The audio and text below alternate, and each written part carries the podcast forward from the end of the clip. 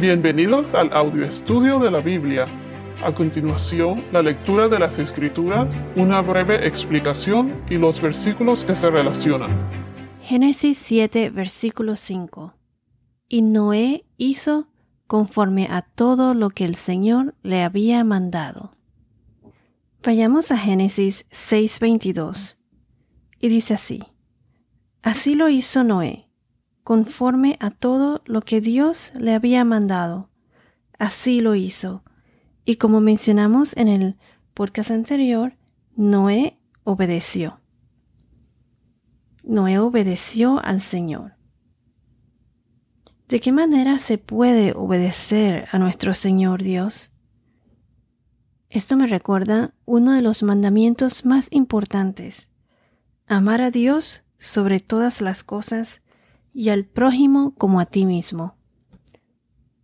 ¿Y cuál es la misión de los creyentes en la tierra? ¿Cuál es tu misión?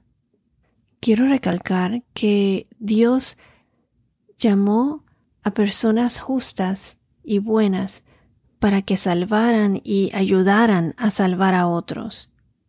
Así como lo hizo Noé, él trató de prevenir a todos él advirtió a todos que se arrepintieran, ya que si no lo hacían, serían borrados o eliminados con el diluvio que estaba por llegar. ¿Has oído de la Gran Comisión? La Gran Comisión es la última instrucción personal registrada o dada por Jesús a sus discípulos. Es un llamado especial de Jesucristo a todos sus seguidores para que tomen medidas específicas mientras están aquí en esta tierra. No solo es predicar o enseñar el Evangelio, pero también hacer discípulos para que todos puedan predicar efectivamente el Evangelio, para que todos puedan compartir la palabra de Dios, especialmente a los que no la conocen. Si vamos a Lucas capítulo 19, versículo 10, Lucas 19, 10. Esta es la historia de Saqueo. Saqueo era jefe de los recaudadores de impuestos y era muy rico. Cuando Jesús entró en Jericó, él pasaba por la ciudad y Saqueo estaba tratando de ver quién era Jesús. Pero como Saqueo era corto de estatura, él se subió a un árbol para poder ver mejor a Jesús. Jesús cuando pasaba le dijo a Saqueo que se bajara del árbol rápidamente porque se iba a hospedar en su casa. Ese día Jesús se iba a hospedar en su casa. Entonces todos murmuraron que Jesús se iba a hospedar en casa de un pecador. Entonces este hombre, Saqueo, le dijo a Jesús que iba a dar la mitad de sus bienes a los pobres, y si en algo le había fallado a alguien, se lo restituiría cuatro veces más. Ahora en Lucas capítulo 19, versículo 10, Jesús le contestó a Saqueo, porque el Hijo del Hombre, o sea Jesús, ha venido a buscar y a salvar lo que se había perdido. Entonces, ¿Cuál es nuestra misión encomendada por Dios? Vayamos a Mateo capítulo 28 versículos 16 al 20, la gran comisión. Pero los once discípulos se fueron a Galilea, al monte que Jesús les había señalado. Cuando lo vieron, lo adoraron, pero algunos dudaron. Acercándose Jesús les dijo, Toda autoridad me ha sido dada en el cielo y en la tierra. Vayan, pues, y hagan discípulos de todas las naciones, bautizándolos en el nombre del Padre y del Hijo y del Espíritu Santo, enseñándoles a guardar todo lo que les he mandado. Y recuerden, yo estoy con ustedes todos los días hasta el fin del mundo. Entonces, la principal misión de Jesús no era el de hacer milagros para curar a la gente, etc., sino que era más bien predicar el Evangelio. Esa era la principal misión de Jesús. Él fue por toda Galilea predicando en sus sinagogas y expulsando demonios. Como dice en Marcos capítulo 1, versículo 38. Marcos capítulo 1, versículos versículo 38 nos dice así. Jesús les respondió, Vamos a otro lugar, a los pueblos vecinos, para que yo predique también allí, porque para eso he venido. Si vamos a Marcos capítulo 16, versículos 14 al 18, aquí también aparece la gran comisión en las escrituras. Este es Marcos 16, 14 al 18. Nos dice, Después Jesús se apareció a los once discípulos cuando estaban sentados a la mesa, y los reprendió por su incredulidad y dureza de corazón, porque no habían creído a los que lo habían visto resucitado. Y les dijo, Vayan por todo el mundo y prediquen el Evangelio a toda criatura. El que crea y sea bautizado será salvo, pero el que no crea será condenado.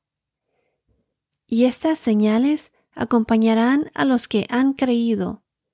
En mi nombre echarán fuera demonios, hablarán en nuevas lenguas, tomarán serpientes en las manos, y aunque beban algo mortífero, no les hará daño. Sobre los enfermos pondrán las manos y se pondrán bien. Ahora en el Evangelio de Jesucristo según Juan, en Juan capítulo 20 versículos 19 al 23, Juan 20, 19 al 23. Jesús se le aparece a los discípulos y les dice, Así como el Padre me ha enviado, así también yo los envío.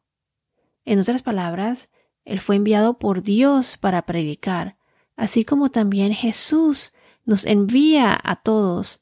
Jesús eh, nos envía a todos a ayudar, a salvar a otros, a predicar su palabra a los que no lo conocen. Se los voy a leer. Juan 20, 19 al 23. Esta es la aparición a los discípulos. Al atardecer de aquel día, el primero de la semana, y estando cerradas las puertas del lugar donde los discípulos se encontraban por miedo a los judíos, Jesús vino y se puso en medio de ellos y les dijo, paz a ustedes. Y diciendo esto, les mostró, les mostró las manos y el costado. Entonces los discípulos se regocijaron al ver al Señor. Jesús les dijo otra vez, paz a ustedes, como el Padre me ha enviado, así también yo los envío. Después de decir esto, sopló sobre ellos y les dijo, Reciban el Espíritu Santo. A quienes perdonen los pecados, estos les, son perdonados. A quienes retengan los pecados, estos les son retenidos. Bueno, ya hemos visto cómo Lucas, Mateo, Marcos y Juan mencionan que Jesús predicaba el Evangelio y que también dio instrucciones a todos de predicar el Evangelio para ayudar a salvar a otros.